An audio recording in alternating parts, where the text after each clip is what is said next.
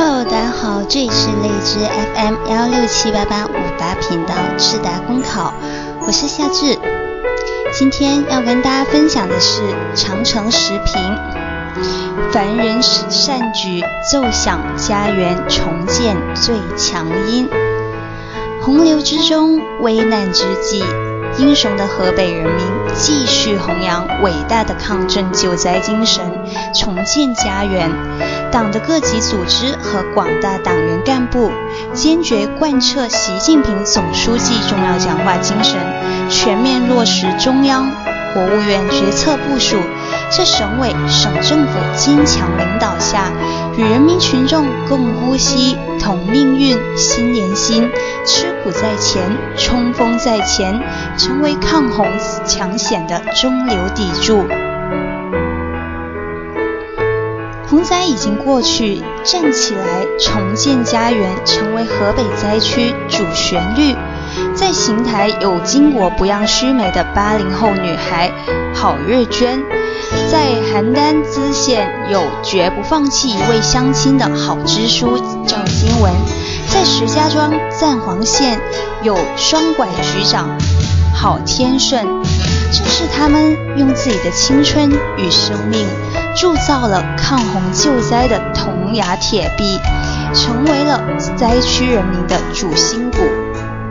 诚然，洪灾的发生程度一定上暴露了社会管理与政府对突发事件应急能力缺乏等不足。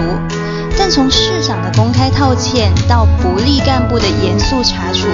从对谣言的严厉打击到谣造谣者的严格追责。都体现了从严治党的决心，这也是今后执政努力的方向和目标。要相信，所有进步都需要点滴的努力累积而成。在我看来，公开的道歉、严格的追责、灾情的公开、及时的救灾，虽不能完全抚慰逝去者的全部精神伤害。但每个受灾的公民都有权利获知这样的真相，获得一声诚恳的道歉，获得相关的救助。